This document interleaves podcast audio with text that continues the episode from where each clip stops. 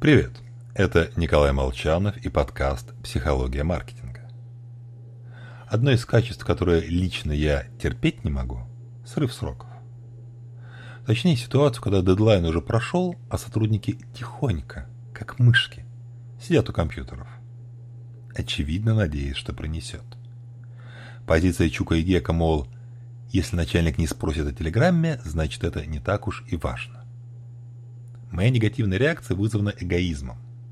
Как только подчиненный сорвал дедлайн и не сообщил об этом, в голове загорается. Ему нельзя доверить контроль сроков. То есть я хотел делегировать часть работы и забыть о ней. Получилось наоборот.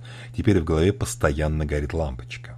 При всем желании мне сложно забыть, что сотруднику нужно напомнить о дедлайнах. Мыслей в голове прибавилось.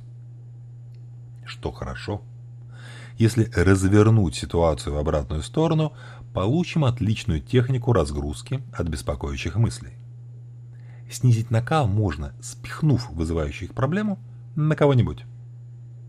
Нет подчиненных? Что ж, листок бумаги в смартфоне всегда под рукой. Записав беспокоящую нас тему, мы снимаем значительное напряжение со своей головы. Причем, к положенным на бумагу словам легко добавить новые идеи понять ближайшие шаги, наглядно сравнить, что важнее, а что отложить на четверг, когда мы будем совершенно свободны.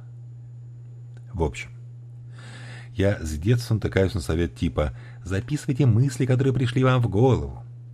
Расшири его. Записывайте все по максимуму.